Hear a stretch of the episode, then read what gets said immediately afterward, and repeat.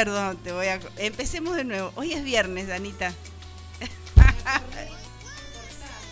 No, estamos al aire. Sigamos adelante, compañera. Es viernes para todas y todos. Un antiguo programa de los sábados. Bueno, viernes, eh, principio de mes, casi, y fin de marzo.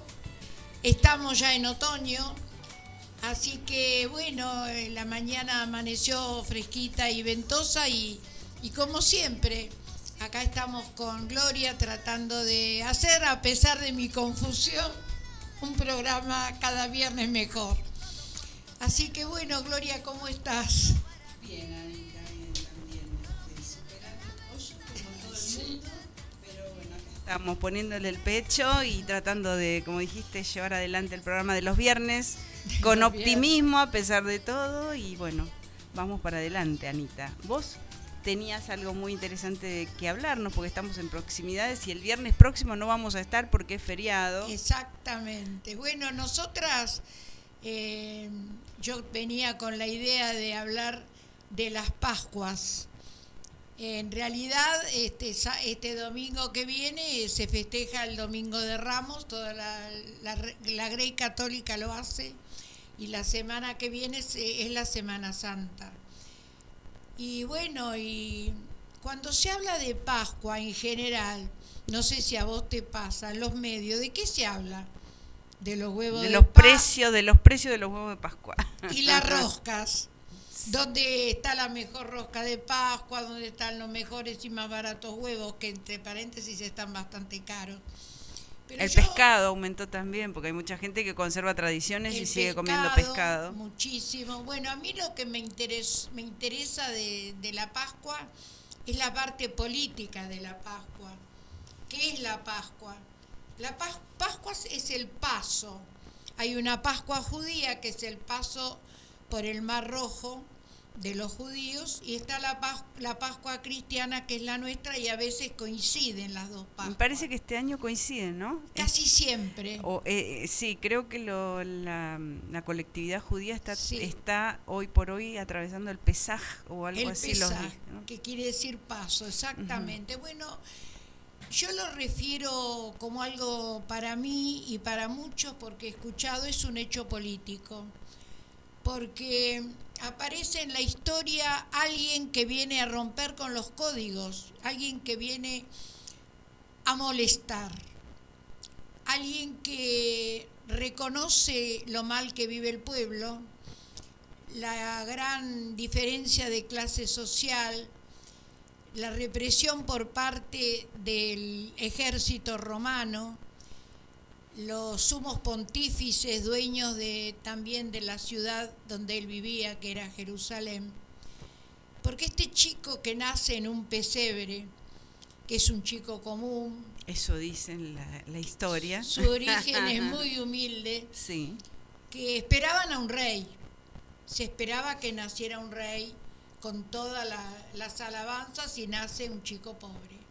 Y este chico pobre se transforma en el Jesús, en Cristo, que hace que, que se pongan locos los oligarcas, que se pongan locos todos los que representan el poder de la época, ¿no?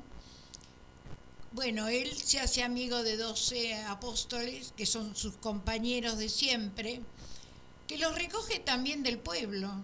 Hay pescadores, hay eh, carpinteros, hay recaudador, hay un recaudador de impuestos y varios escritores que son los que después hablan sobre el Evangelio, Marcos, Lucas, San Juan. Bueno, es todo una, una melange de, de personajes, ¿no? Y empieza a hablar y a recorrer las ciudades y cada vez hay más gente que lo sigue. Ese es el problema. Cada vez hay más gente que sigue porque él discrepa con la, la política, critica y habla del amor. Sobre todo habla del amor. Bueno, como molesta tanto, en la Semana Santa, lo que sería el jueves santo, que es la última cena, él sabe que lo van a matar. Hay uno de, de sus compañeros que lo traiciona y lo vende, que es Judas. El Lo recaudador. Claro. Judas lo vende por 30 monedas, nada más que por 30 monedas.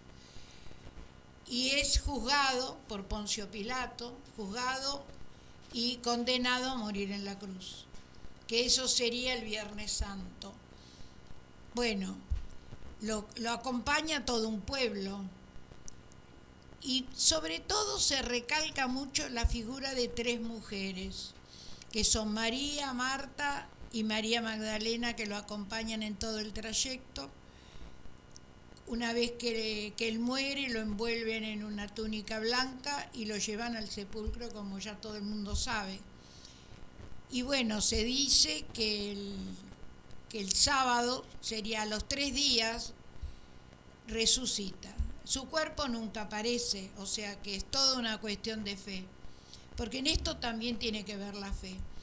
Y yo todo esto que estoy contando, que me parece que es la representación más importante que tiene la Iglesia Católica, es justamente hablar de nuestros curas villeros, de nuestros curas En que, opción por los pobres. que, claro, de opción por los pobres que están en huelga de hambre, sobre todo el, pa- el padre Paco Olveira, porque ellos son la representación del Cristo hoy, porque ellos son los que están con la gente más vulnerable y más pobre, que es donde estaría en este momento Jesús. Si Jesús viviera, estaría con ellos haciendo una huelga de hambre. Por eso me vino a la memoria el tema, porque estoy un poco enojada con los medios, porque se habla poco. Y realmente es de un coraje muy grande, porque estar frente a los tribunales eh, en una huelga de hambre en este momento me parece que es algo realmente grandioso. E ingresaron ayer Y al ayer Palacio de Tribunales. sí. también. Al Palacio, ¿no? Entre comillas, de Al Tribunales. Palacio, ayer ingresaron, pero con un grupo de jóvenes también. Sí, jóvenes y no tan jóvenes pero que lo que lo acompañaron. sí, sí. acompañan. Ajá. Sí, van de todas partes, Sí, todas sí. las noches hay una misa a las 7 de la tarde, donde se congrega mucha gente. Y Hoy va a ser más temprano, y hoy es la última. a las 5 de la tarde, Claro, 5 y media creo. Claro, hoy es la última que, que se hace. Porque cumple los 7 días, una semana de cumple ayuno. los siete días. Y aún así como el padre Paco es lo que es, hay otros también sacerdotes que están haciendo obras porque parece que hay varias, varios lugares donde hay otros sacerdotes que están haciendo huelga de hambre para acompañarlo. Por ejemplo, en Tucumán, En escuché en la radio, claro. en Tucumán también. Claro, eh, porque ellos son los que realmente ven la necesidad de los más vulnerables porque están con la gente. Y quiero agregar algo, son todos peronistas, Sí. son peronistas, como fueron peronistas los curas que vinieron en el, en el año 1970. En el año 1970 también hubo mu- muchos curas, de, algunos fallecidos, ¿Y desaparecidos? y desaparecidos que lucharon para la llegada de Perón. Por ejemplo, hay uno que es el padre Castellani, que hizo mucho para que Perón pudiera llegar. Por eso, cuando se habla muchas veces de, de, de la iglesia, de la iglesia en general, tenemos estas excepciones, que no es nada, no es, no es poco tener estos, estos sacerdotes que están con nosotros, ¿no es cierto?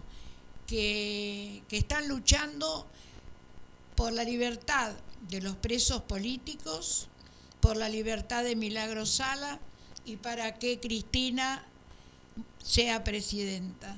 Porque también en uno de los carteles dice eso. También piden para que se para que Cristina no esté proscripta.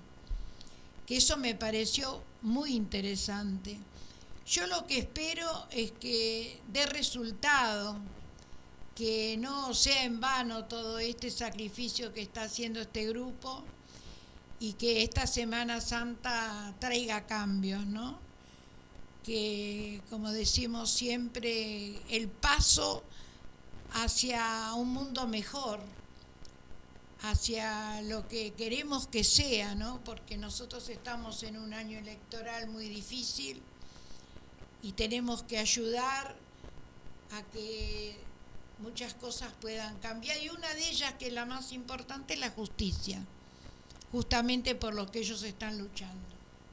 Sí, y a, los eh, que han dado su vida eh, por esta lucha nacional y popular o popular o porque ellos obviamente se deben al pueblo, está Monseñor Angelelli también, que fue asesinado en, en la época, bueno, durante la dictadura militar, ¿no? En Catamarca. Y el padre Mujica. El padre Mujica también. Y hay muchos este, que no son tan conocidos que también eh, murieron en esos momentos, ¿no? En esa época ah, infame, sí. Sí. Y todavía estamos en, en, la semana casi de, de, lo que pasó el 24 de marzo. Todavía estamos dentro del mes de marzo, que es un mes bastante doloroso, ¿no? Movilizante. Sí movilizante y, sí, movilizante por el, semejante movilización que hubo el 24 de marzo. Exactamente. Este, donde hubo compañeras como la que acaba de llegar que participó. También que participó. este, y bueno, multitud, multitud, la última marcha que no tuvimos posibilidad de comentarla, pero que fue este, tremenda, ¿no? Muy emocionante aparte, ¿no? Ver las columnas y la cantidad de juventud porque eso es lo que, emociona, eh, lo que emociona, cómo la juventud se involucra. Eh, juventud movilizada organizadamente y juventud movilizada eh, suelta. También, claro. No, y lo interesante de nuestras marchas, yo digo nuestras porque... sí, nos pertenecen también. Claro, nos pertenecen, es que no hay agresión son marchas eh, de alegría, son marchas de, buena fe, porque vos fijate la diferencia con esas pequeñas marchas que hace la ultraderecha, que lo único que hacen es ofender, decir palabras terribles. Esa es la diferencia con nuestras marchas, que son marchas distintas, son marchas de familia porque va toda la familia, con los bebés, con los chicos, de todas las edades. Y de eso se trata, de sembrar memoria, ¿no? Y quien no, lo, quien no sepa que, que se entere, que se involucre y que sepa qué pasó. Claro. Porque acá hubo un genocidio que se ocultó. Por suerte, Argentina es uno de los países que, este, que llevó adelante esta, el esclarecimiento a través de los juicios de, por, eh, bueno, denominados de lesa humanidad, por, los hechos de lesa humanidad, y que se siguen hoy por hoy todavía llevando adelante este, numerosos juicios en distintos lugares del país. Sí, exactamente. Somos un modelo también en eso. Mundial. Sí. Porque lo dicen en Europa. Aparte, yo veía a tu pequeña nieta ya debutando en una marcha, a la mía que ya debutó cuando era un poquito más grande, pero que también estaba. Entonces yo digo, por ahí va la cosa, ¿no? De hablar, de continuar. Esto no va a terminar. Porque vos fijate que si una familia lo habla en la casa y lo comenta los chicos también empiezan a escuchar y a darse cuenta de, esta cuestión de, que hay que seguir en la lucha para que no vuelva a suceder nunca más. Que la democracia sea constante, perenne, Que, no, que, no, que no termine nunca. Nunca, nunca. Que este, sepamos valorar los valores democráticos y, las libertades que nos que nos otorga la democracia, ¿no? A pesar de que a veces flaqueamos, nos ponemos mal, pero si hacemos un balance, eh, esto es tan positivo que realmente hay que cuidarla. A la democracia hay que cuidarla. Eh, no, no quiero dejar pasar este que por qué caímos ¿no? en, este, en esta situación de estos años, de los años oscuros, de los años este, donde eh, hubo una, una mancomunión de este, milicos civiles y también este, religiosos, porque la, la, iglesia en todos sus aspectos, en todos sus, también estuvo involucrada en la desaparición forzada de personas. Que todo esto sucede a raíz del golpe militar del 24 de marzo de 1976. Teníamos hasta ese momento un gobierno democrático eh, que, eh, cuya presidenta asume a raíz del fallecimiento de Juan Domingo Perón en julio del 74. Ella era su vicepresidenta, asume como presidenta por sucesión y este, se empezó, ya era Perón el que estaba. Sí. Así es que a Perón, Perón proscripto después de tantos años, después de 18 años de, proscripción, que vuelve, que bueno, todo eso que ya en algún otro momento lo comentamos, pero no dejaba de ser Perón quien estaba como presidente, que había ganado este, por elección. en, en, elecciones democráticas y por un amplísimo margen, creo, no, si no me equivoco, era el 63% de los Muchísimo. votos. Este, era su fórmula era Perón, Perón, porque bueno, lo acompañó Isabel. Cuando él fallece eh, en el 74, continúa la presidencia, por como dije antes, por sucesión Isabel Martínez de Perón. Para todo esto ya había un fondo, un caldo de cultivo, donde ella, mujer sola, rodeada de todo el milicaje, y, las corporaciones y todo, que no, que no había forma de salir adelante, hasta que, bueno, el 24 de marzo de 76 la rodearon y le dijeron, señora, se tiene que ir. Lo peor es que ella fue la única persona detenida durante siete años, porque también eso, sin comerla ni beberla, estuvo siete años detenida y realmente se supo por qué fue el golpe de Estado. Fue un golpe de Estado sobre todo por el tema económico para cambiar la economía que estaba muy bien en ese momento. No había problemas económicos con una deuda externa ya pagada, pero eh, ¿te acordás lo que eran las publicidades? Sí, todo denigratorio. Tremendo, tremendo.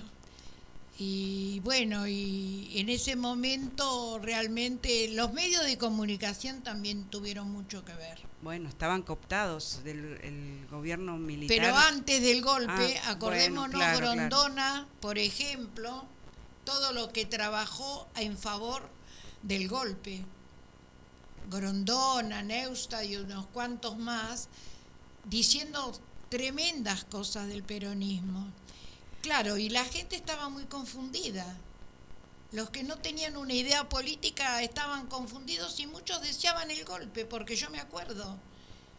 Menos los peronistas, todos deseaban el golpe, porque decían que el país estaba mal, que había corrupción, ¿Qué es lo que quieren instalar ahora nuevamente la derecha. Ya está instalado. Ya, está, instalado, pero ahora, ahora es más complicado porque los medios, hay más medios de comunicación que en aquel momento. Hay medios, redes, todo eso. Exactamente. Este, y aparte todo el problema de América también, porque Argentina no es la única que tiene problema. En América también sabemos que hay gobiernos que la están pasando muy mal. Así que bueno, es una lucha que, como decían eh, muchos héroes, que dicen que hay que seguir luchando, se cae, se levanta, se lucha, se cae y se levanta.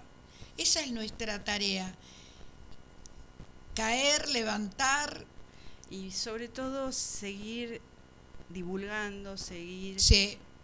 Tal vez como nosotras que no somos, no somos este, profesoras ni somos somos militantes. Pero somos militantes y que vamos incorporando también saberes, incorporando detalles que no sé, que por ahí no lo sabíamos y bueno, vamos este también transmitiendo memoria.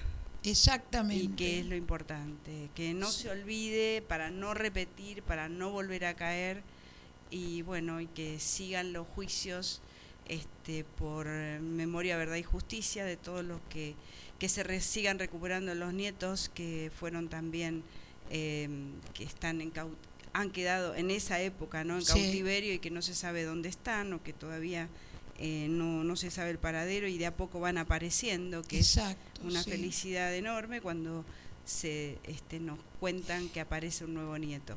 Y yo digo lo emocionante también, Gloria, de ver a las madres, ¿no? Todavía, a las que quedan verlas ahí. viejitas que están.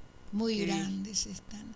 La ausencia de Eve, que no fue tal, porque estaba su presencia también, eh, realmente son el símbolo nuestro en el mundo. Y eso también nos tiene que hacer sentir orgullosas.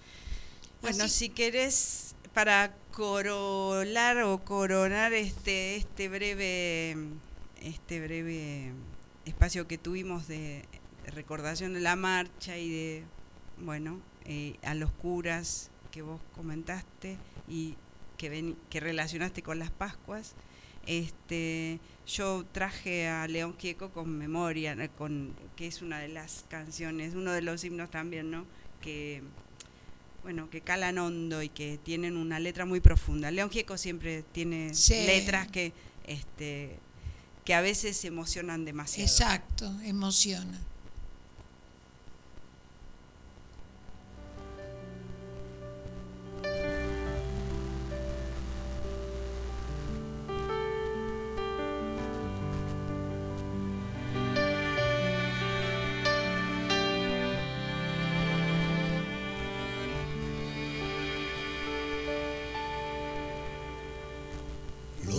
Viejos amores que no están,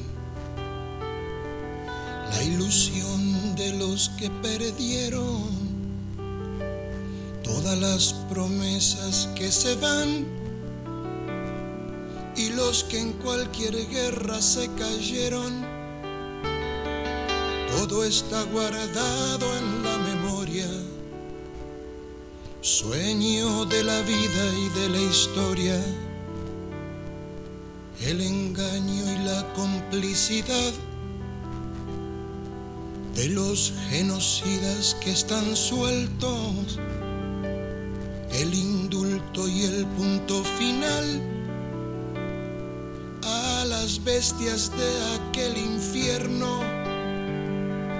Todo está guardado en la memoria, sueño de la vida y de la historia la memoria despierta para herir a los pueblos dormidos que no la dejan vivir, libre como el viento. Los desaparecidos que se buscan con el color de sus nacimientos, el hambre y la abundancia que se juntan el maltrato con su mal recuerdo. Todo está clavado en la memoria, espina de la vida y de la historia. Dos mil comerían por un año con lo que cuesta un minuto militar. ¿Cuántos dejarían de ser esclavos? Por el precio de una bomba al mar. Todo está clavado en la memoria, espina de la vida y de la historia. La memoria pincha hasta sangrar a los pueblos que la amarran y no la dejan andar, libre como el viento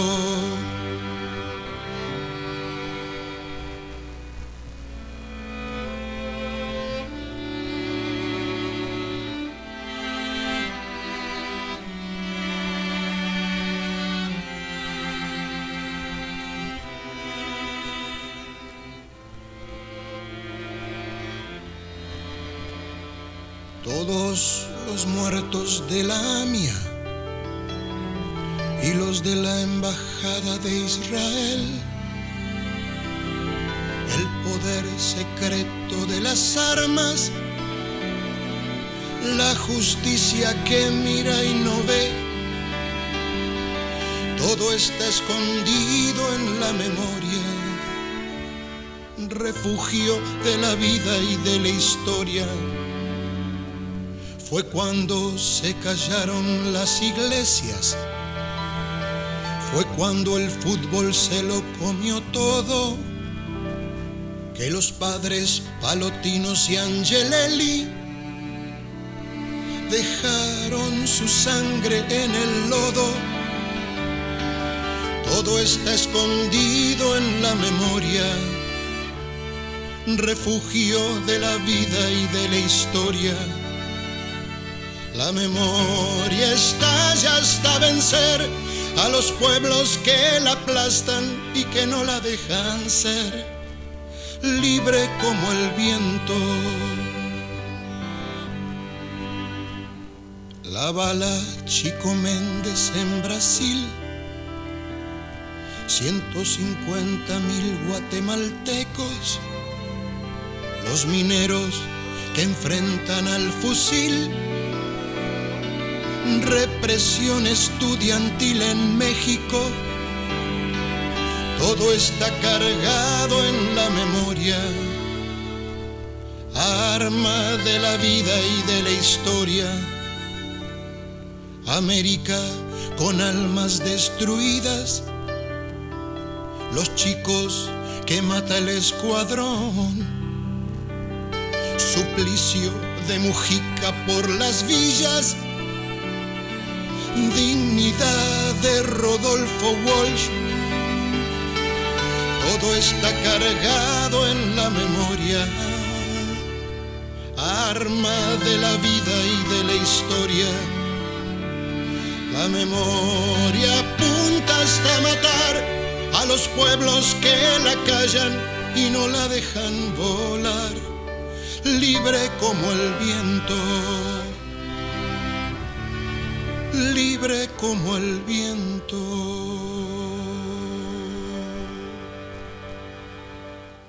Bueno, como decíamos, este León y su canción ya es como un himno, ¿no? Igual que este otros otras canciones que ha compuesto que siempre son este tan alegóricas y tan profundas. Bueno, ya está con nosotros nuestra compañera Alicia, Alicia Gondret. Y ¿cómo estás, Ali? Buen día. ¿Y qué tenés para contarnos?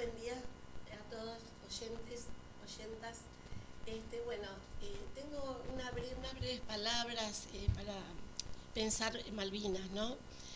Y pensé, claro, la primera deducción que tuve es que era muy imposible enfrentar una guerra de emancipación nacional con militares y payos.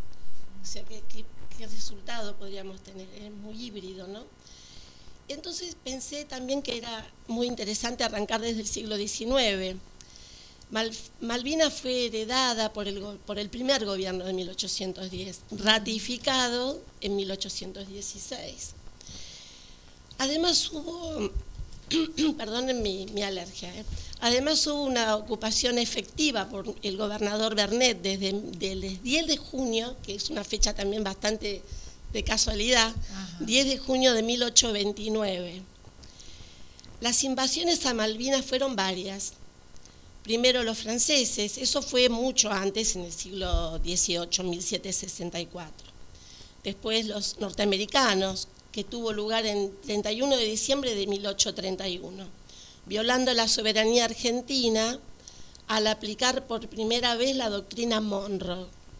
La primera vez que fue aplicada, que casualmente fue por la intervención del embajador norteamericano que ya estaba en Buenos Aires. O sea, ya había una embajada de Norteamérica en Buenos Aires y ahí ya empezó la invasión, ¿no? Eh, casualmente este año la embajada en Argentina de Norteamérica, este año cumple 200 años. Eh, este incidente cobró gran importancia histórica porque el proceso culminó con la ocupación eh, británica en las islas el 20 de diciembre de 1832. Eh, Malvinas es un signo identitario que nos atraviesa en el siglo XIX y siglo XX. Y siempre unió a los argentinos. En ese punto es como que los argentinos siempre se unen, ¿no? Malvinas son argentinas y nos pertenecen, independientemente de la ideología, ¿no? En general. Eh, pero no quiero dejar de nombrar a un personaje, me parece que es muy importante que lo tengamos en cuenta, muy emblemático y un hecho emblemático. El levantamiento del gaucho Rivero, con sus compañeros gauchos y algunos indios, que tomaron las islas de manera salvaje. A muchos de los británicos que estaban en la isla los decapitaron. Los otros tuvieron que salir corriendo a esconderse a otra isla. Eh, y bajaron el estandarte británico e improvisaron una bandera argentina azul y blanca con la ropa que tenían ellos, que era de ese color. Inmediatamente pidieron ayuda al continente y no fueron escuchados. Como siempre. Tal cual, como siempre. Se tuvieron que esconder porque llegó al poco tiempo una flota británica donde fueron detenidos y llevados a Gran Bretaña, donde fueron acusados de traición a la corona. Y Rivero les afirmó que nunca había ni firmado ni jurado lealtad a la corona británica y que se consideraba argentino y que las Malvinas eran argentinas, son argentinas. Siempre estuvimos atravesados por reclamos, sobre todo luego del periodo entre 1860 y 1916, cuando eh, tomó la, presidencia. Eh, en donde había un país construido en ese periodo de 1860, la generación del 80, hasta 1916, un un país construido en sociedad con Gran Bretaña. Y vuelvo al, punto que comencé. Eh, yo había dicho militares cipayos y en este caso había una oligarquía cipaya, o sea, eh, los que siempre se unen para los golpes y los que se unen hoy para los golpes este, judiciales. Y bueno, eso es básicamente mi pequeño homenaje y recordatorio para acordarnos de Malvinas. Bueno, y estamos ya entonces comunicadas con con este nuestro ex, en este caso digo nuestro, porque son todos nuestros, este em, César Trejo, que es ex combatiente de Malvinas, o no sé cómo él nos va a explicar cómo tenemos que mencionar nosotras, que bueno, que tratamos de honrar por supuesto la gesta y a quienes quedaron en, el, en, el, en ese momento quienes entregaron su vida y a quienes hoy continúan transmitiendo memoria eh, sobre semejante momento histórico que nos tocó vivir, que de la que fuimos contemporáneas, ¿no? Sí. Hola, buen día, César Trejo, ¿cómo estás? Hola. Hola, buenos días, ¿cómo, muy bien, ¿cómo están ustedes? ¿Bien? Muy bien. Muy bien, un gusto hablar con vos. Hola. Igualmente, igualmente para mí. Gracias. queríamos que... Este, sí, sí, yo escucho. Que nos eh, ¿Ustedes me escuchan? Sí, sí, sí, sí, sale bien. Ah, perfecto.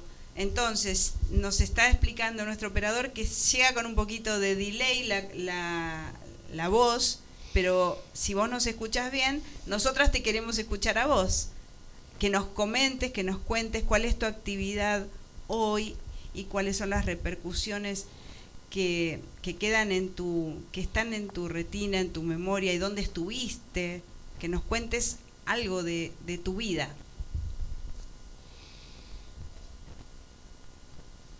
Bueno, eh, yo fui soldado conscrito eh, en 1982 fui con el Regimiento 3 de Infantería Mecanizada que tenía asiento en la tablada en el partido de La Matanza, provincia de Buenos Aires.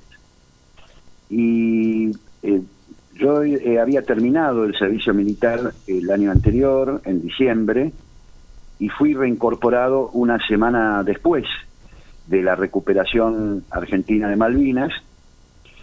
Eh, era un, soldado que como la mayoría de los reincorporados íbamos a quedar en el regimiento, pero el entusiasmo que había eh, en, todos los muchachos que todavía estaban haciendo el servicio militar del año anterior y los incorporados recientemente, eh, más lo que estaba pasando en las calles de todo el país, en las plazas, eh, generó un, sentimiento en todos nosotros y además la memoria de esto que recién ustedes estaban conversando sobre eh, la relación histórica asimétrica con los británicos, hicieron que la mayoría de los argentinos y argentinas tuviéramos una actitud positiva respecto de la recuperación. En la plaza del... A mí me convocan el 9 de abril y al día siguiente hay un hecho muy importante que es la multitudinaria presencia del pueblo argentino en la Plaza de Mayo, cuando eh, el dictador Galtieri y su canciller Costa Méndez se entrevistaban con el secretario de Estado de los Estados Unidos, el general de cuatro estrellas Alexander Haig, que lo presentaban como una especie de mediador, porque en la cabeza de la, Junta Militar, eh, había pensado la recuperación, pero no había pensado la posibilidad de una guerra con el Reino Unido, porque ellos suponían ignorantemente eh, y estúpidamente que Estados Unidos iba a cumplir un rol neutral entre dos países amigos, por un lado Gran Bretaña y Argentina, y que con eso se iba a solucionar el tema. El, el pueblo, por, por el contrario, fue a la plaza con la convicción de que Estados Unidos y ese mediador supuesto de, de Alexander Haig no era tal y eh, ratificó la decisión de recuperar las Malvinas, eh, de pelear en serio y de alguna manera eh, negar cuando Galtieri se quiso atribuir la legitimidad de como, como presidente, la gente lo chifló, lo insultó, había carteles en esa plaza que decían Malvinas sí, proceso no, eh, las Malvinas son de los trabajadores y no de los torturadores, las madres de Plaza de Mayo tenían cartelitos que decían las Malvinas son argentinas, los desaparecidos también, es decir, una plaza absolutamente heterogénea que cuando Galtieri dijo si quieren venir que vengan les presentaremos batalla, la gente aprobó, pero cuando dijo yo como presidente de los argentinos lo insultó y lo chifló. En ese marco se tuerce la eh, primera idea de la dictadura, de la Junta Militar, que era tomar Malvinas, dejar una guarnición de 400 policías prácticamente, porque esa era la función que iban a desempeñar, la de seguridad de las islas, y ahí es cuando Galtieri, ante la multitud, decide enviar a toda la décima brigada de infantería, entre los cuales estaba mi regimiento y tantos otros regimientos. Y así marchamos, o sea, yo por eso digo que en estas fechas eh, eh, a mí no me envió ningún dictador eh, borracho, sino que me mandó el pueblo argentino cuando estuvo decididamente apoyando. Lo mismo que pasó hace unos tres meses atrás, cuando ganamos la tercera Copa Mundial de Fútbol, cuando siete millones, se calculan quizás más, de argentinas y argentinos se volcaron a las calles para festejar, el recuerdo no solo de los dos ídolos futbolísticos, Maradona y Lionel Messi, sino también los pibes de Malvinas que jamás olvidaré.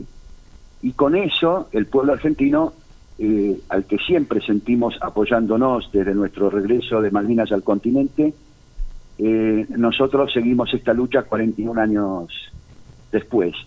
Nosotros sentimos que el pueblo tiene claro qué quiere ser, ¿Qué ven Malvinas? Malvinas es una bandera de autoafirmación identitaria, es las ganas de volver a ser una nación digna, con dignidad para cada una y cada uno de los argentinos. Eh, sin embargo, eh, no pasa lo mismo en el caso de las élites, de las clases dirigentes de la posguerra, que han interpretado lo que el acontecimiento de Malvinas más bien desde la perspectiva de la inteligencia y la diplomacia británicas y no de los sentimientos del pueblo argentino.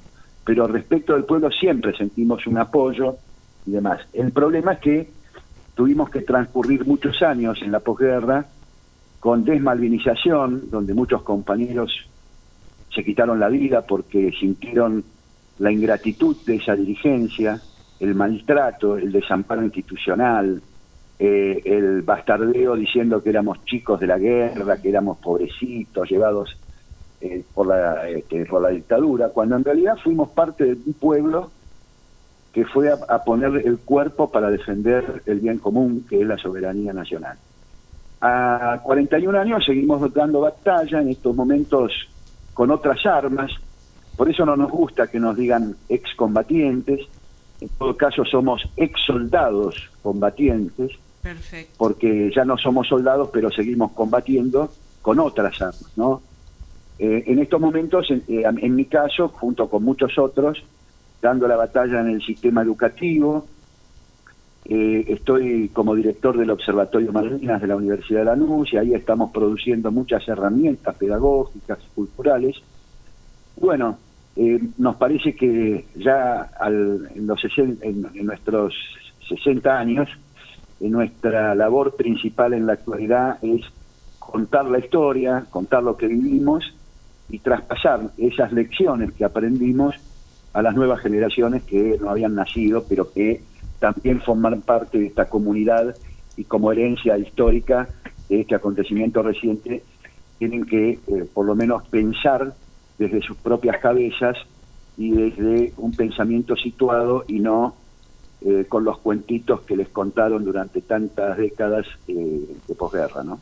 Hola, mira, yo soy Ana María y soy contemporánea y me acuerdo del 2 de abril lo mal que me cayó el tema de saber que iba a haber una guerra, justamente pensando en los chicos que iban a ir a la guerra, porque muchos chicos de mi barrio fueron. Por eso este, la vuelta, esa vuelta cuando se rindieron fue tan triste también, como vos contás, cómo los, eh, los humillaron, se sintieron abandonados también. Fue un momento muy triste de la Argentina y me alegra de que ahora se hable tanto y se haga tanto sobre la historia de lo que pasó y que se sepa realmente cómo fueron las cosas para poner todo en su lugar y qué son las Malvinas para nosotros. Claro, mira, el, término chicos es un término que nosotros rechazamos.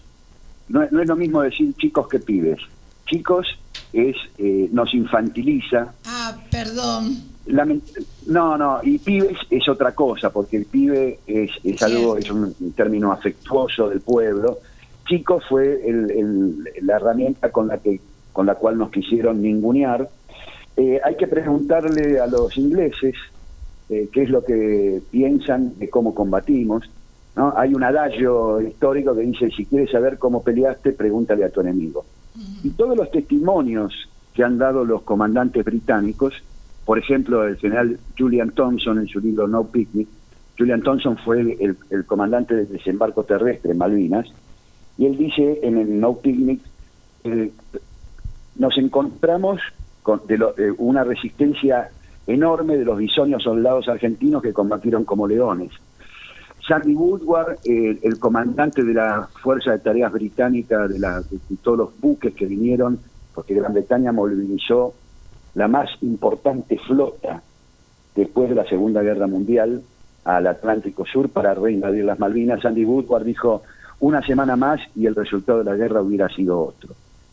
En fin, creo que eh, hubo una enorme negligencia de nuestros comandantes, hubo mucha discapacidad eh, para, para ver la situación geopolítica, para conducir las acciones, pero en el territorio, en el terreno de combate, en las operaciones de combate, volvió a aparecer el pueblo argentino que había dado los combates en 1806, 1807, 1845, en la invasión franceses al río Paraná, y en tantas ocasiones. No le fue tan bien a los británicos, eso es una mentira y no es que eran invencibles. Eh, ellos mismos dicen que sin el apoyo de Estados Unidos el resultado de la batalla hubiera sido otro. Está testimoniado, lo dijo el secretario de la Marina de Estados Unidos, lo dijo Sandy Woodward, en fin.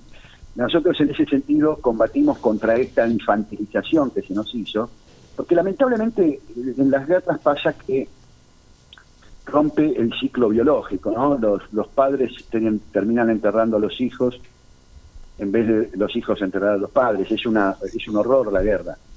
Sin embargo, eso ocurrió, tuvimos que estar una generación peleando, como había pasado en todas las guerras, en toda la historia de, la humanidad.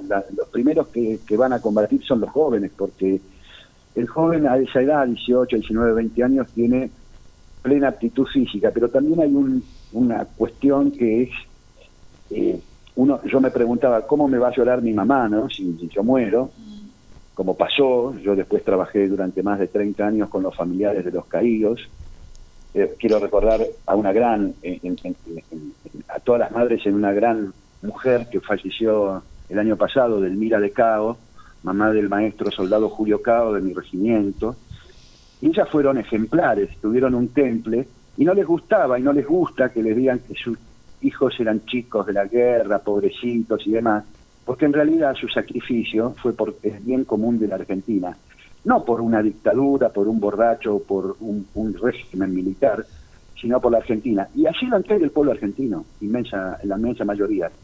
Yo entiendo que eh, uno pueda tener congoja, pero yo quiero recordar a mis compañeros como como uno de los caídos que, que yo admiro mucho, el, Roberto Néstor Esteves, el Toto Esteves, teniente primero del Regimiento de Infantería Mecanizado 25, quien eh, defendiendo su posición en San Carlos con 200 soldados contra 5.000 ingleses, eh, este, siguió peleando hasta el final con tres balazos en el cuerpo, protegiendo a sus soldados y le escribió una carta a su papá y a su familia que estaba en el continente y le dijo, cuando recibas esta carta, yo ya estaré, este, si Dios quiere, cerca del Señor, ¿no? porque era muy creyente.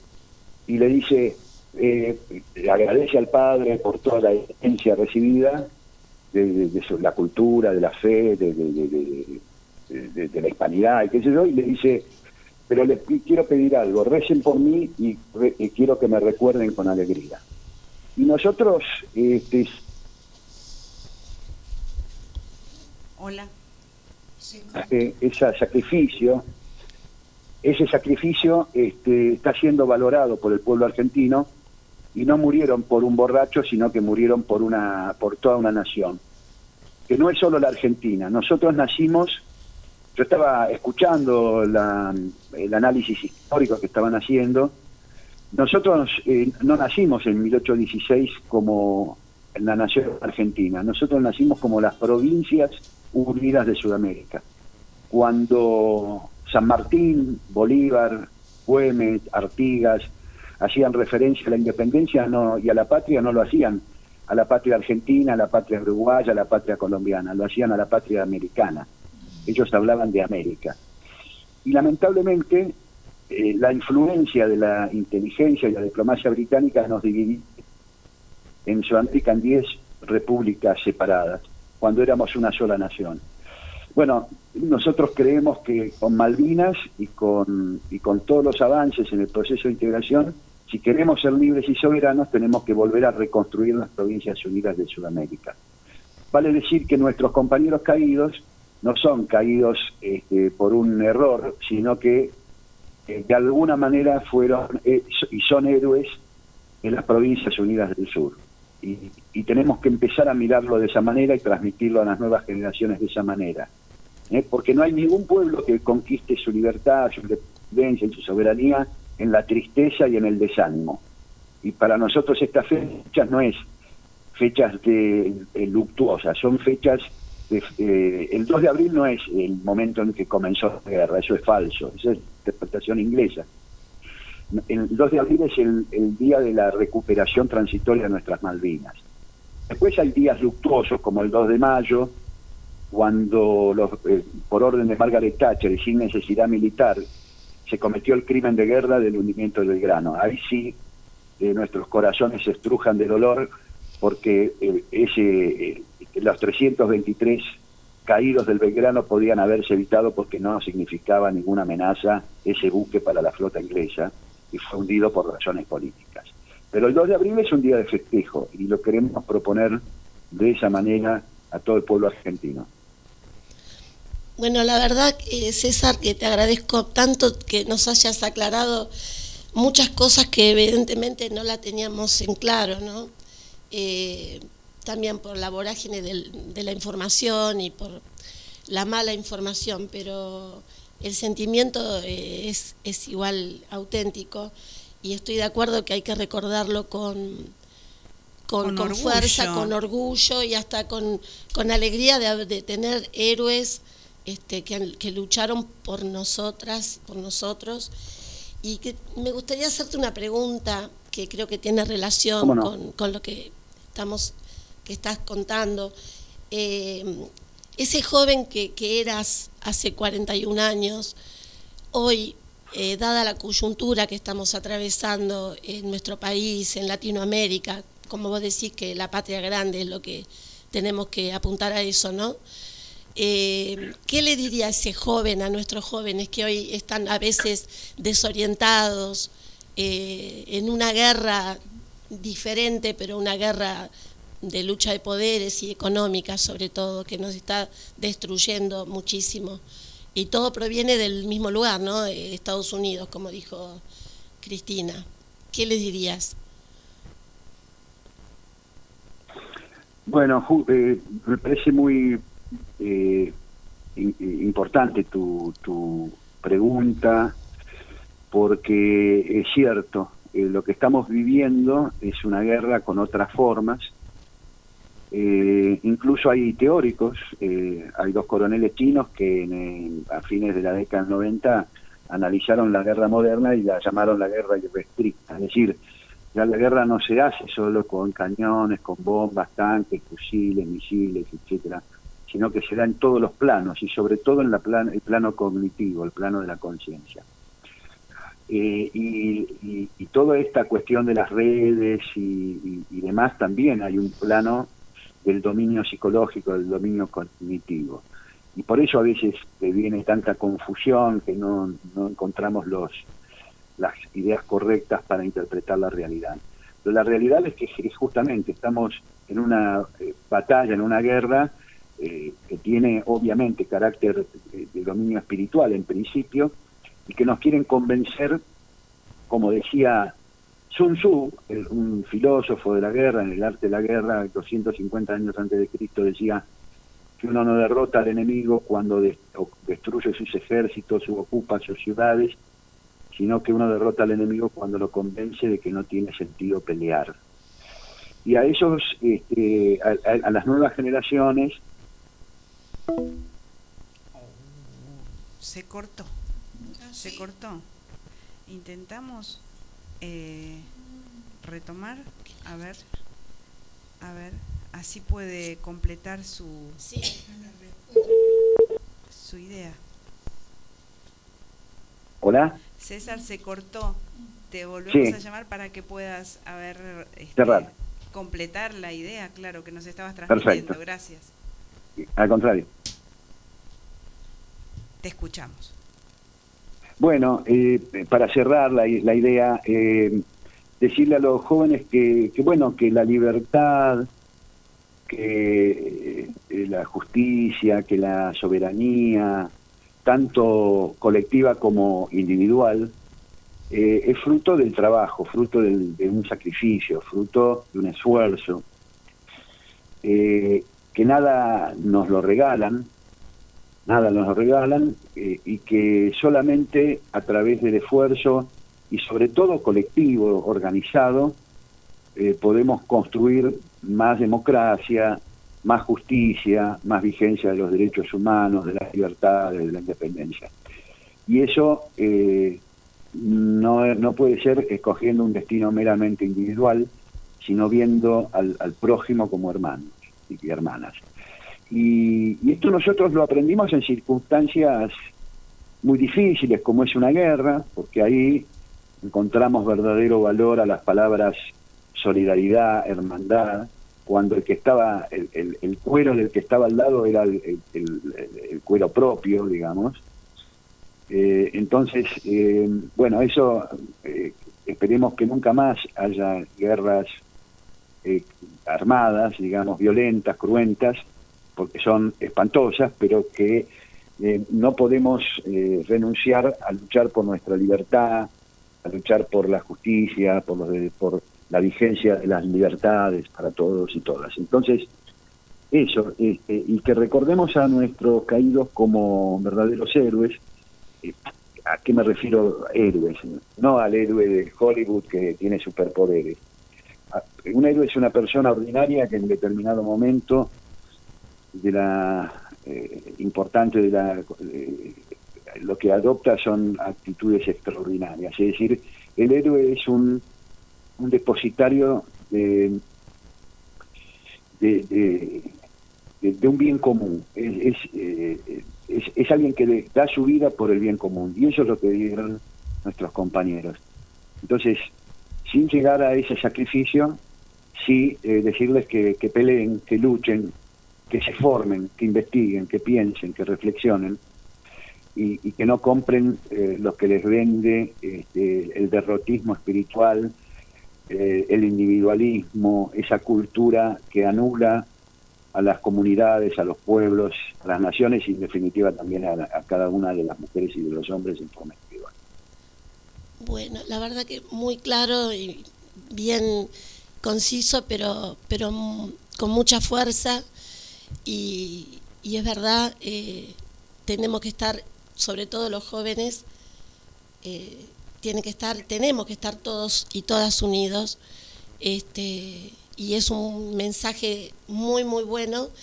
Y aparte yo sé que vos estás, este, bueno, como acabas de decir, estás este, metido en el, dentro de la, de la cultura, dentro de la enseñanza. Y bueno, eh, algo cortito que te quería comentar, que me, me dijeron que el año pasado estuviste en el, estuvieron en el Borges en el Festival de Fauna de la UNA. Y eso es, es muy importante porque eh, están cerca de la cultura, que es la manera de poder llegar a, a las voluntades y a las subjetividades que tan maltratadas están, ¿no es cierto? Bueno, sí, estamos realizando un trabajo de registro de las memorias de las y los combatientes en Malvinas. Eh, desde el Observatorio Malvinas de la Universidad Nacional de la NUCI hemos suscrito un acuerdo, un convenio de trabajo con la UNA para completar esa tarea y además desarrollar otras cuestiones porque creemos muy importante eh, la función de la cultura y eso eh, fue una jornada realmente magnífica que que fue como un puntapié inicial de una tarea mucho más eh, permanente que, estamos desarrollando entre las entre varias universidades, pero especialmente eh, con la UNA que tenemos en común a una gran mujer este, docente, investigadora, que es la doctora María Sofía Basalo, que además de ser la directora del programa Voces de Malvinas en la Universidad Nacional de Lanús, también es docente en la UNA, así que ella ha tendido los puentes para, para que podamos trabajar de manera mancomunada entre las universidades. La verdad, te felicito, te doy un abrazo gigante y esta, e, esta labor eh, que están haciendo es como para que esa voluntad o ese entusiasmo que, que alguien dijo 250 años eh, antes de Cristo, que no hay que desanimar al pueblo, la cultura creo que ayuda a que no se desanime porque sabe la verdad, ¿no?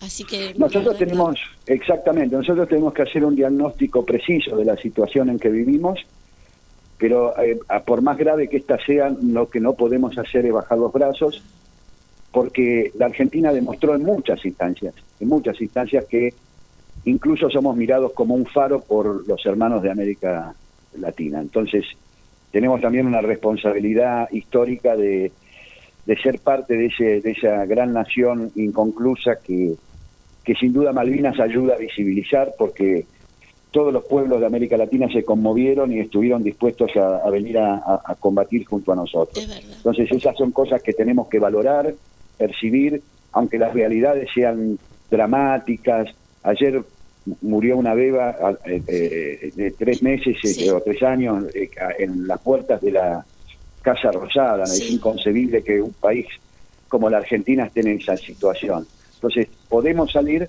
en tanto y en cuanto no, no nos desanimemos, recuperemos la confianza en nuestras posibilidades, en nuestras capacidades y trabajemos todos juntos para, para, para reconstruir esa gran nación que fuimos y que podemos volver a ser. Bueno, la verdad, felicitaciones por tus palabras y bueno, te, agradezco. No sé si alguien de acá de la mesa quiere preguntarte algo más eh, y ojalá que podamos tener un contacto con vos en, otro, en otra oportunidad. Y cualquier novedad, cualquier eh, algo que, sea interesante para, que, para vos que podamos transmitirlo, no dudes en comunicarlo. Eh, así podemos este, hacerlo. Muchísimas gracias. Les agradezco muchísimo la, oportunidad de estar dar este mensaje y por supuesto que quedo a disposición de ustedes. Muchísimas gracias y honramos a, toda esa generación de, de, pibes, Que, que dieron su vida y que aún hoy están transmitiendo memoria. Te agradecemos muchísimo. Muy amable. No, muchas gracias a ustedes y les mando un fuerte abrazo. Abrazos. Bueno, interesante la, todo lo que nos contó. Esperemos que después podamos recuperarlo en la grabación, porque hay cosas que por ahí se nos escapan. Y bueno, para cerrar este segmento, eh, yo había traído em, al ministro Berni cantando con otros dos este, correntinos, un chamamé eh, que hace referencia a la historia de un correntino que fue a la guerra de Malvinas, pero que, bueno, con ese ejemplo simboliza a todos los combatientes que fueron de todo el país a, a la guerra de Malvinas. Muy interesante.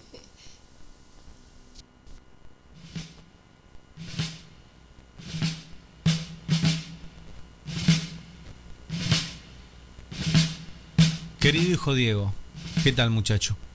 ¿Cómo te encuentras? Perdóname que no me haya despedido de ti, pero es que no tuve mucho tiempo. Por eso es que te escribo. Para que sepas que te quiero mucho. Y te considero todo un hombrecito. Yo salvé a tres compañeros de entre las llamas. Te cuento para que sepas que tienes un padre del que puedes sentirte orgulloso.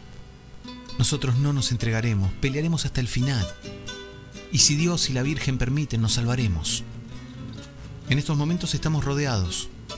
Y será lo que Dios y la Virgen quieran recen por nosotros y fuerza hasta la victoria final. Un gran abrazo a tu madre y a tu hermana. Cuídalos mucho, como un verdadero Acosta. Estudia mucho. Viva la patria. Papá.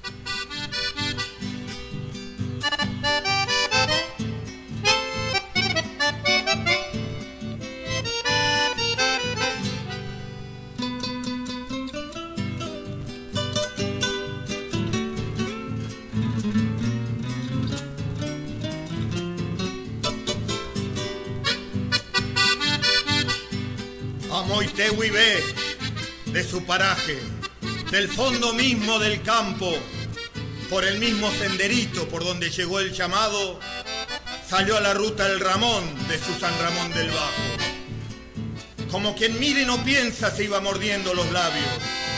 Nunca aprendió a despedirse ni decir adiós al pago. Miró una vez el palmar y otra vez miró el bañado. Y se guardó aquel paisaje donde se guarda lo amado, sin pensar que alguna vez podría necesitarlo.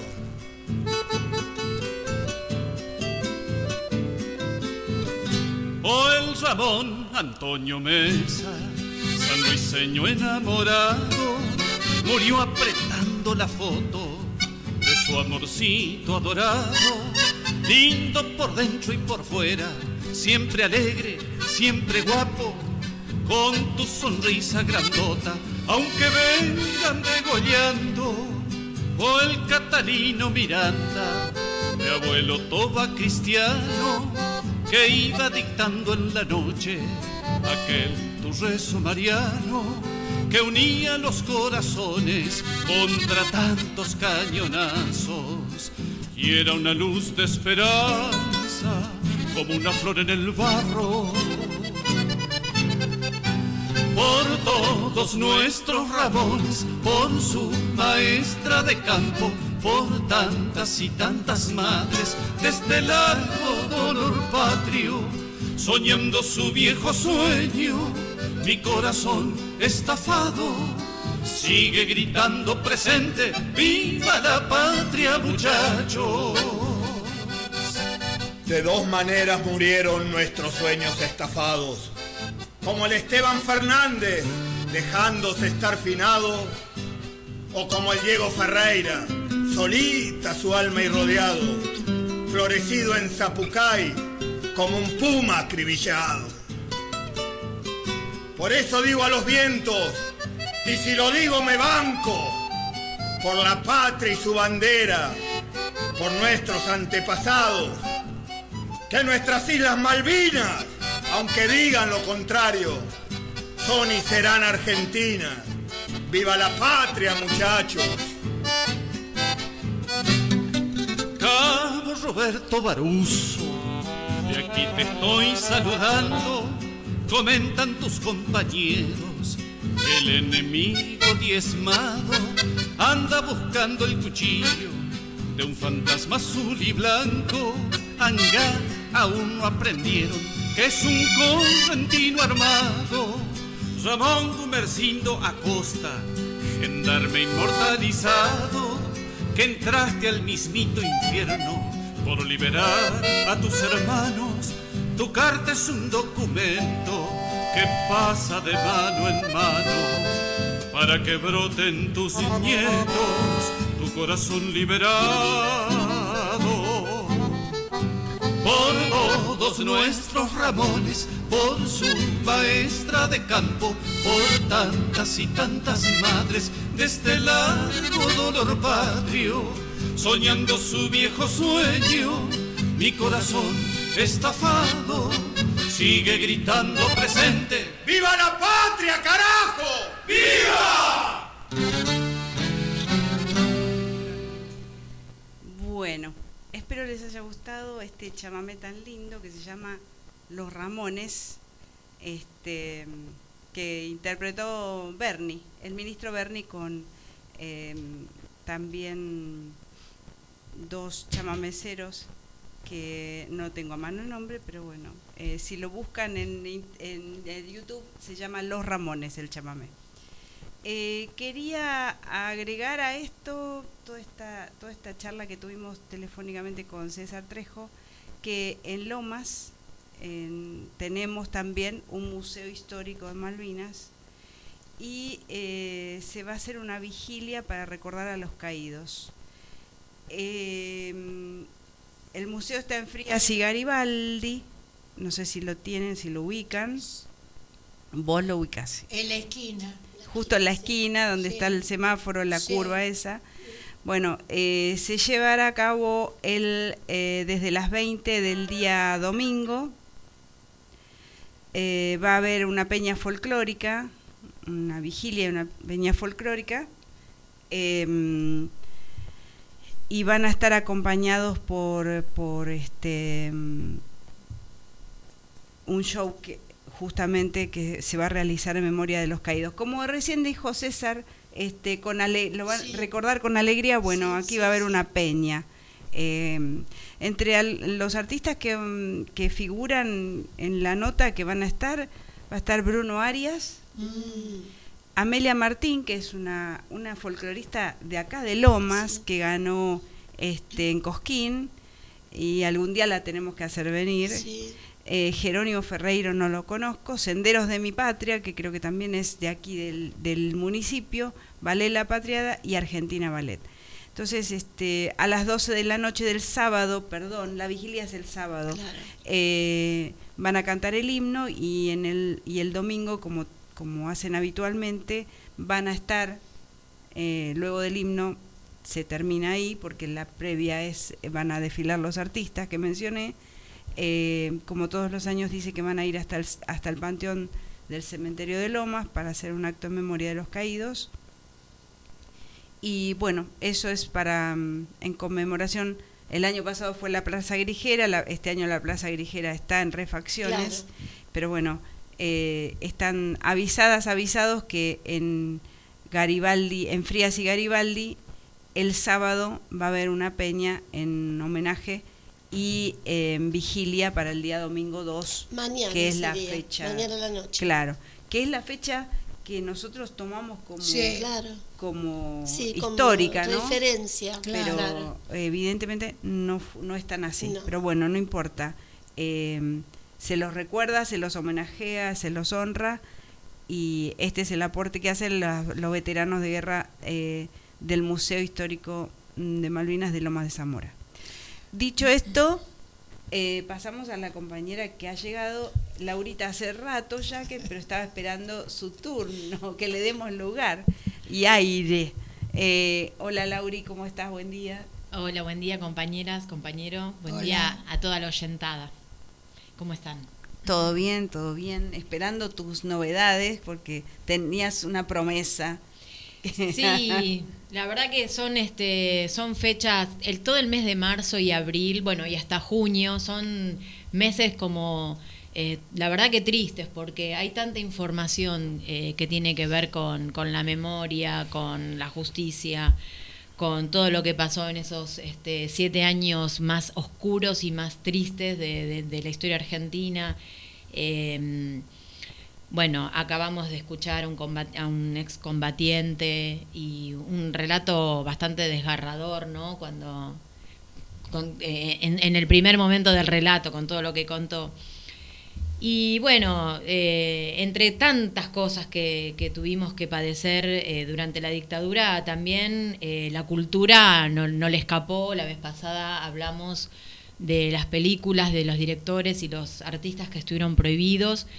Y, mm, y bueno, y hoy eh, se me ocurrió hacer este, una, una investigación sobre los libros y los autores que, que- que estuvieron este, prohibidos, ¿no? Y bueno, además de bueno del secuestro y la desaparición forzada de personas eh, durante la dictadura militar, también se llevó adelante una clara política de desaparición y sustitución de buena parte de la producción literaria de la época.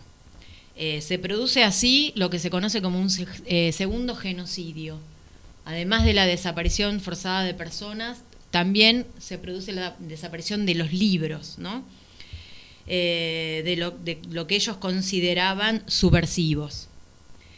Primero, bueno, había una evaluación política del libro, luego venía la censura, que fue una herramienta también de con- del control de- del Estado, política del Estado. Me hiciste acordar a la, pro- a la época de la proscripción del, de la, la fusiladora cuando También. cuando este no había un decreto que no me voy a acordar el número que prohibía toda mención y toda todo lo que tuviera que ver con Perón y el peronismo Exacto. eh, y la gente escondía o quemaba libros en esa época Son las armas que pero- tienen, ¿no? Aparte de las armas de verdad, ¿no? Sí, pero no es lo mismo esconder un libro que quemarlo.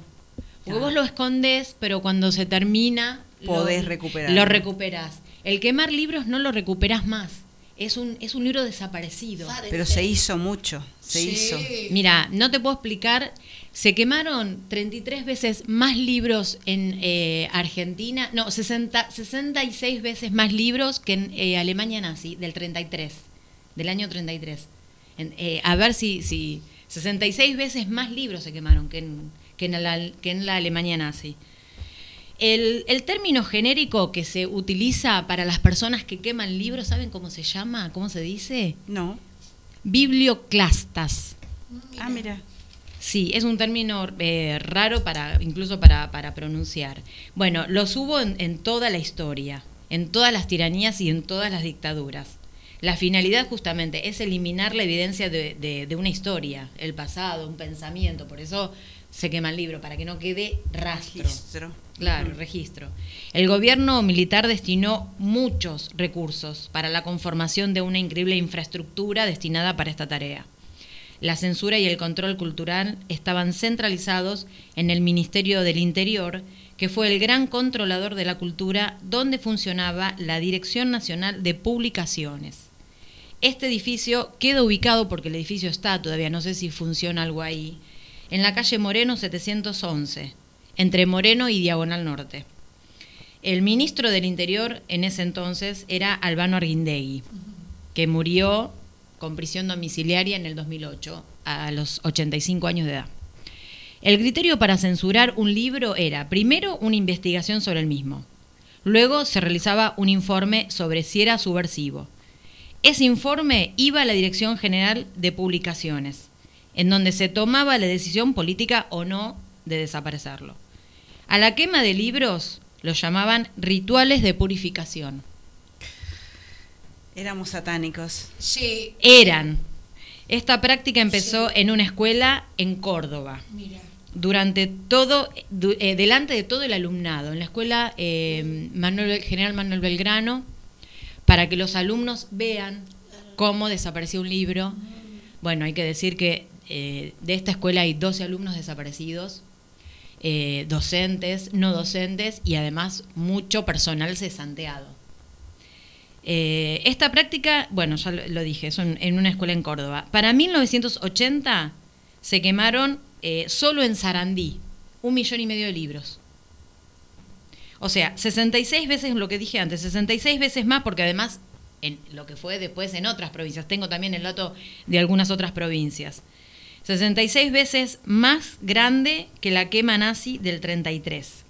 Se prohibieron, por ejemplo, libros que en sus tapas aparecían la palabra rojo, revolución o Cuba, Ah, claro. como el libro llamado La Cuba Electrolítica, que era un libro de física. Sí, eh, parece un chiste, claro, no porque... nada. No, porque la, claro, aparece la palabra Cuba y en realidad es un libro de física. Cuba es un recipiente rectangular donde se hacen experimentos eh, químicos. Por eso me reí, porque ¿cómo? Sí. no Claro. tenía nada que ver con la Cuba No, no, este, la- comunista que ellos, a lo que ellos Exacto. aludían. No, y además la Cuba, la Cuba de madera es donde se estaciona el vino. También. A eso también se le llama Cuba. O, por ejemplo, otro libro que se prohibió, que se, es un libro alemán, que se llama Cinco Dedos, donde una mano verde persigue a unos dedos rojos y estos para vencerlos se unen en un puño rojo. O sea, Peligroso. exacto, porque es la organización. A ellos lo que les molestaba era todo lo que sea organización, ¿no es cierto? Y Eh, encima rojo, Exactamente, además rojo. Y el saludo de los chicos es... el puño al final. Por la publicación de este libro estuvo detenido 127 días a disposición del PEN. Acordémonos que el PEN era, es el Poder Ejecutivo Nacional. El director de ediciones de La Flor, Daniel Divinsky, que fue eh, el que publicó el libro, junto a su editor, Cookie, eh, Cookie Miller. Uno de los mayores focos donde el gobierno militar puso más atención fue en los libros infantiles y escolares Claro. porque había que adoctrinarlos desde chiquitos, ¿no es cierto?, a los chicos. Eh, ya que sentían que era una manera de preservar a, a las niñes, a las niñeces. En 1977, el Ministerio de Educación, que en ese momento estaba a cargo de Ricardo Bruera, el Ministerio de Educación tuvo cinco ministros, ¿no? Un ministro por año. Siete años duró la dictadura, cinco ministros. Ricardo Bruera eh, duró de el 76 al 77 y Juan José Catalán, que es el que lo sucedió, del 77 al 78. Publica una circular que se llamó Subversión en el ámbito educativo, con la firma de Roberto Viola, que en ese momento era el jefe del ejército. Pone esta circular las instrucciones del operativo Claridad para identificar a docentes marxistas eh, para identificar a los docentes, marxistas, si eran, por supuesto, ¿no? Eh, entre los libros prohibidos se encontraba La Torre de Cubos, de Laura Debetach, prohibido en Córdoba, de los primeros libros prohibidos, el 23 de mayo del 77. Eh, ¿Por qué? Porque habían ellos encontrado graves falencias, simbología confusa, ilimitada fantasía, carencia de estímulos espirituales y trascendentes. Laura Detech escribe libros para niños. Sí, escribe libros para niños. Pero este libro habla Cuentos, sobre la... Sí, este libro habla sobre la organización del trabajo, la propiedad privada y el principio de autoridad. Porque, como dije antes, a ellos los que les molestaba era la organización. Un elefante ocupa mucho espacio del Saborneman. Es un libro hermoso, la historia es hermosa. Fue también prohibida el 13 de octubre del 77 y relata una huelga de animales porque los animales, yo lo conté muchas veces este libro a mis alumnos, los animales eh, capturan a los animales en la selva y los meten en un avión porque los van a llevar a un zoológico.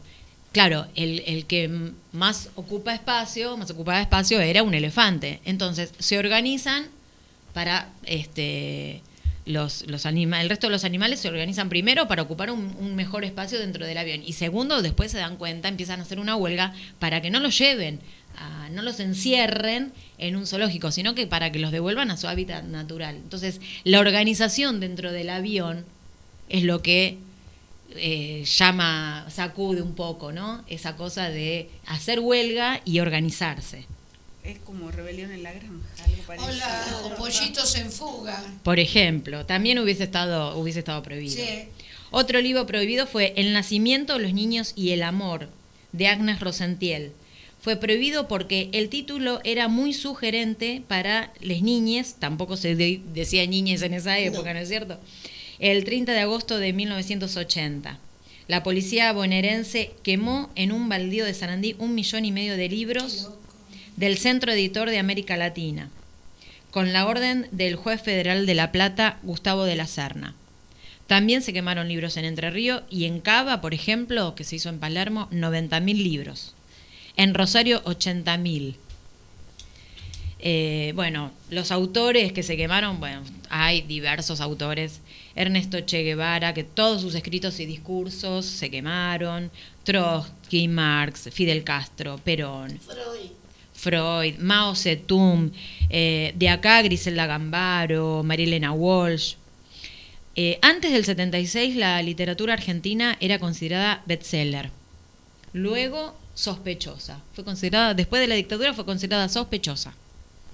Con la vuelta de la democracia los escritores dejan de escribir sobre la realidad este, y bueno, y es- escriben, qué sé yo, libros de cualquier cosa, puro marketing eran los libros en ese entonces, porque bueno, evidentemente el, el fuego pudo, pudo mucho más.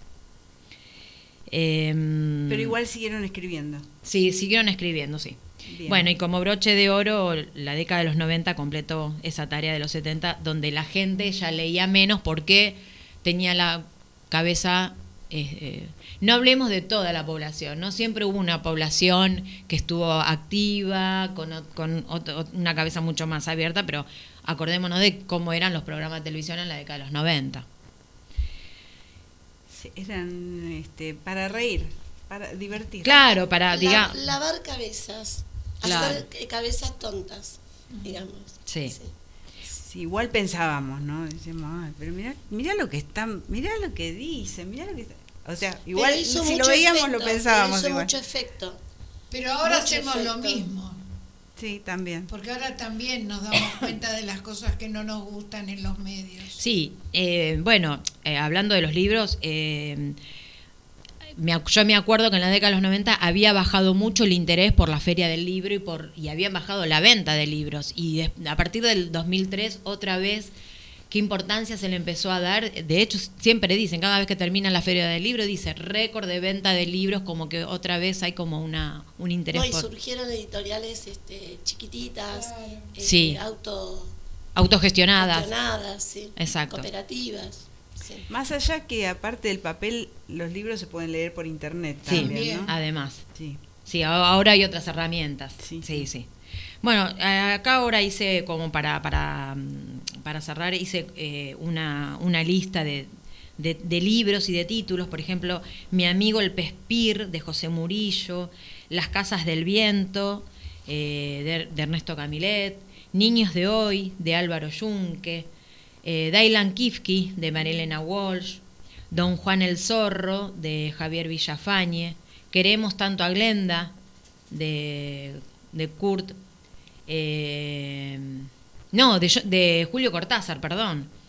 Eh, el caso Gaspar, el caso Gaspar, el cuento del caso Gaspar es hermoso también, es un, cuento infantil que también lo que, lo que le molestó a los militares era que es, es una persona que tiene que vender manteles y como no los puede vender, busca todas las estrategias, entonces se le ocurre caminar con las manos y colgarse la bolsa de los manteles en los pies. Entonces, claro, crea un revuelo y se lo llevan preso. Y ese, ese revuelo, esa cosa de esa manifestación que hace la gente en la puerta de, de la comisaría para que lo suelten, porque la verdad que el hombre no estaba haciendo nada, solamente estaba llamando la atención para poder vender, eso hizo que, que- que molestara y lo prohibieran. Eso Ahora, fue no prohibido el 3 de septiembre del, del 76. No se les escapaba nada realmente. Había un control sobre todo muy grande. Sí. El Y- bueno, otros libros, discúlpame, El pueblo que no quería ser gris, de Ajax Barnés, La planta de Bartolo, de Laura Debetach, El Principito, Ah. estaba prohibido El Principito. Eh, ¿Cómo se hacen los niños? Soñaba mucho el principito. Sí. Sí, tal cual. Se imaginaba, mucha imaginación. Bueno, y la colección completa de todos los cuentos del Chiribitil, que bueno, que son El Espantapájaros, Jacinto, El Salón Vacío, bueno, esto solo por dar algunos nombres. La lista pf, era larguísima. Y no sé si tenemos tiempo. Sí. tenemos todavía tiempo. Bueno, yo traje eh, el hijo de Tati Almeida escribió 24 poemas, los tenía escritos en un, en un cuaderno. Son muy lindos y son muy cortitos, algunos son muy cortitos. Eh, Alejandro Almeida, el hijo de Tati, desapareció eh, en el 75, si no me equivoco, en el 74. Sí, fue con la 75. 75, fue con la AAA. Sí, sí. Bueno, Alme- eh, Tati siempre cuenta esa historia, ¿no? Que cuando lo- los militares dan el golpe, ella dijo, bueno, al fin van a poner orden, mi hijo va a aparecer. Al- el- Tati Almeida tiene toda una familia de militares. Sí. Bueno, ella lo, ha reconocido Lo públicamente, gorila. Sí. Se reconoce gorila. O se reconocía. Sí. Ella se reconoció que era, reconoció Sí, que era gorila. Tenía los pelos. Sí, Sí. llena de pelo, sí. Eh, el libro, no sé si alguna vez lo vieron. Bueno, el libro, eh, Tati encontró los poemas, encontró el cuaderno con, con esos poemas y, y los editó hace unos años. El libro es muy lindo, tiene de un lado las poesías escritas por él, eh, de puño y letra, con eh, las tachaduras, las correcciones, incluso hasta con algunas con, con faltas de ortografía. Y al lado está la, la poesía mm, eh, impresa. Impresa. Y yo, bueno, el otro día estaba buscando porque este eh, tiene unas cosas muy lindas y encontré este que, que me gustó y lo, se lo, quis- lo quiero compartir. Dice así, las noches de invierno, las soñarás en verano, las noches sin ella, las llorarás cantando. La soledad se acostó en tu cama, sin darte tiempo a nada. Fue tu compañera en la noche y tal vez vuelva mañana. Esto es como para, como para cerrar un poco este, esta columna, ¿no? De ¿Por qué quemaban los libros?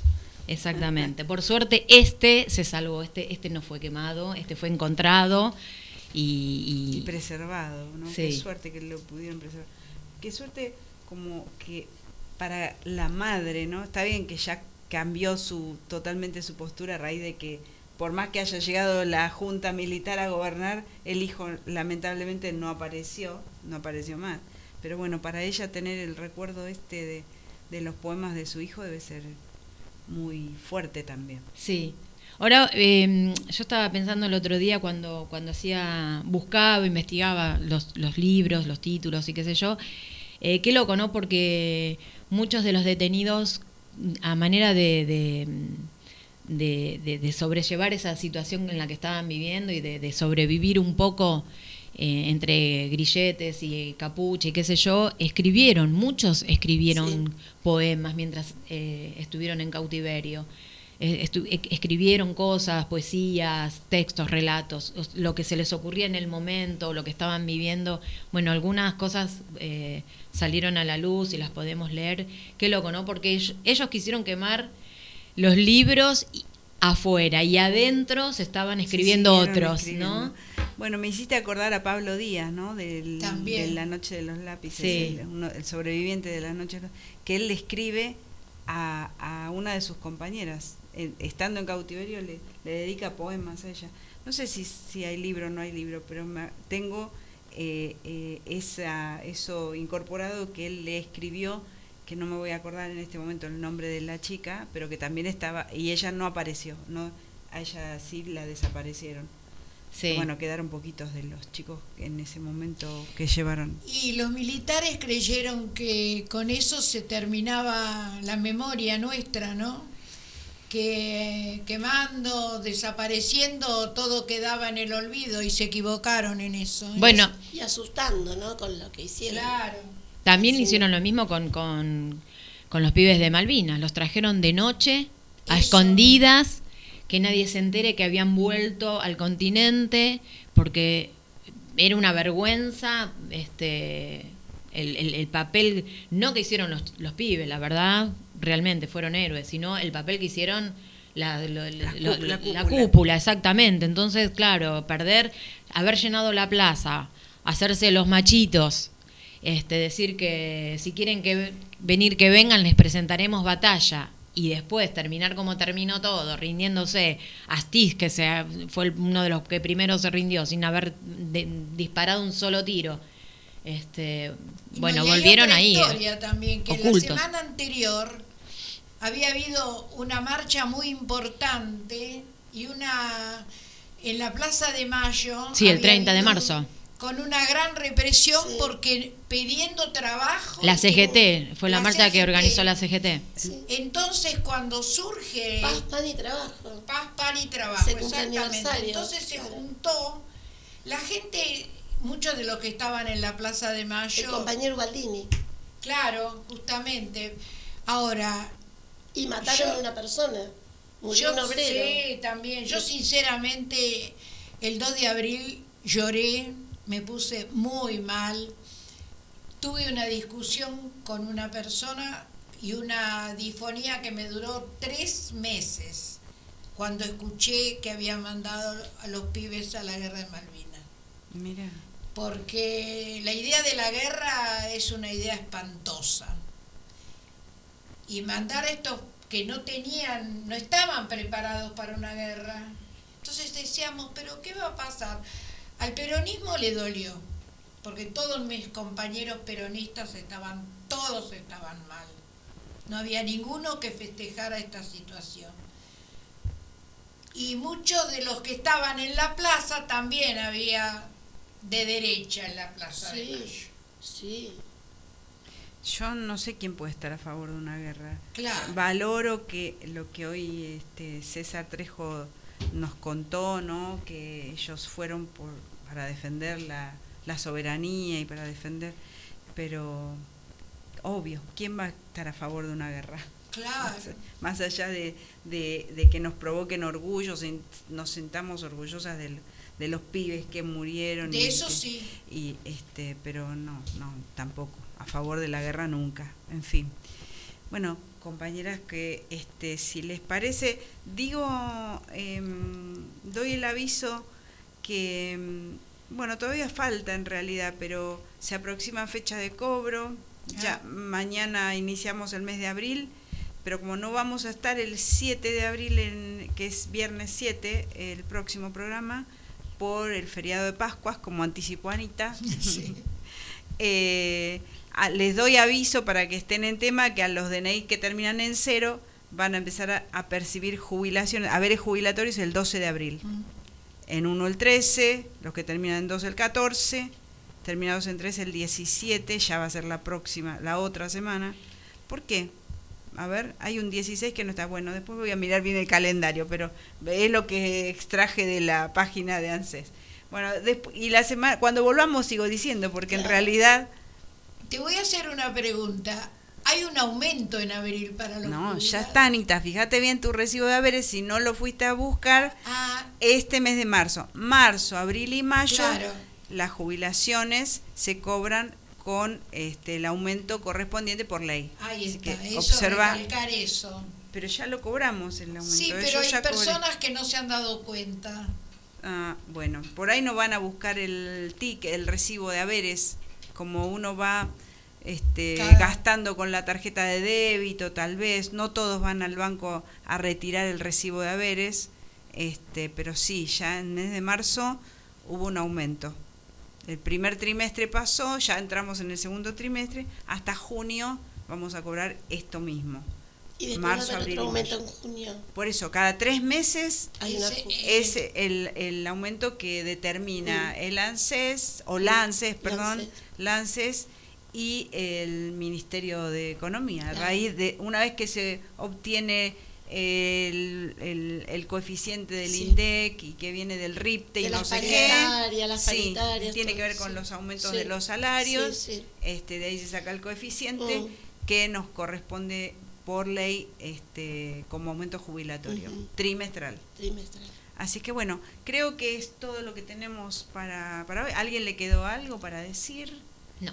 No, no. Desear una feliz Pascua. Ah, porque claro, porque no venimos el viernes. Está bien, no venimos la semana próxima. A pesar de que, como dijimos al principio, los huevos están tan caros. Hay que hacerlos, hay que hacerlos, caseros. Ay, Te venden todo para, bárbaro, te venden todo para hacer bárbaro. huevos de Pascua. quiero que hice yo Yo- cuando intenté, no quiero repetir. Años intentando, No. nunca me quedaron Yo bien. nunca lo intenté. Yo sí, sí, sí. ¿Y Lo saben por qué se utiliza el huevo? Porque el huevo representa la fertilidad, Ah, mira. La vida, ¿no? la vida y la fertilidad. Sí. Así nació la leyenda de poner huevos que antiguamente se pintaban. Los huevitos de gallina de, El huevo de gallina, el huevo, huevo de avestruz, el huevo de avestruz, que es más ¿Te grande. imaginas el huevo de avestruz? Bueno, yo quiero, quiero eh, cerrar, eh, Sí. ya que viene la Pascua y la Pascua es la resurrección y la vida y, y bueno, para los creyentes y los no creyentes, los buenos deseos igual están.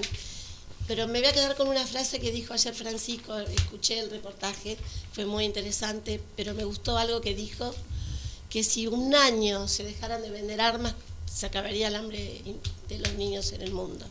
Un año solamente Sí. no habría más hambre. Así que bueno, me quedé con eso para reflexionar, ¿no? Y eso que hay guerras que no sabemos que están vigentes todavía. Sí. Hay guerras que están y no sabemos dónde, pero están. Más Exacto. allá de la, de la este, tan mediática guerra de Ucrania, Rusia-Ucrania, ¿no? Y en Medio Oriente siguen las guerras. En África también hay países que están en Todos guerras civiles. Claro, los países que tienen muchas riquezas son los que siempre están en guerra. Sí, los que tienen recursos naturales. Claro. Así es que a cuidar lo nuestro. Exacto, Exacto. así es. Bueno, compañeras, y a las oyentas oyentes que estén del otro lado, saludamos hasta el, dentro de 15 días. Bueno, Que gracias. tengan lindos días y nos vamos a despedir con eh, Ciro y los persas que le cantan a los héroes de Malvinas. Chaucito, chicas. Chao, Chau, chau. gracias. Puede más la indiferencia de tu gente que la bala más voraz del enemigo. Me pregunto qué pasaba por la mente del infame que te estaqueaba en el frío. Te sacaron de lo hondo de la selva o de algún potrero ingenuo y olvidado. Te sacaron de tu casa y sin abrigo te largaron en el viento surelado, te entregaron armas que no conocías, que con suerte cada tanto funcionaban. En un hoyo que cavaste repetías las canciones que creías olvidar.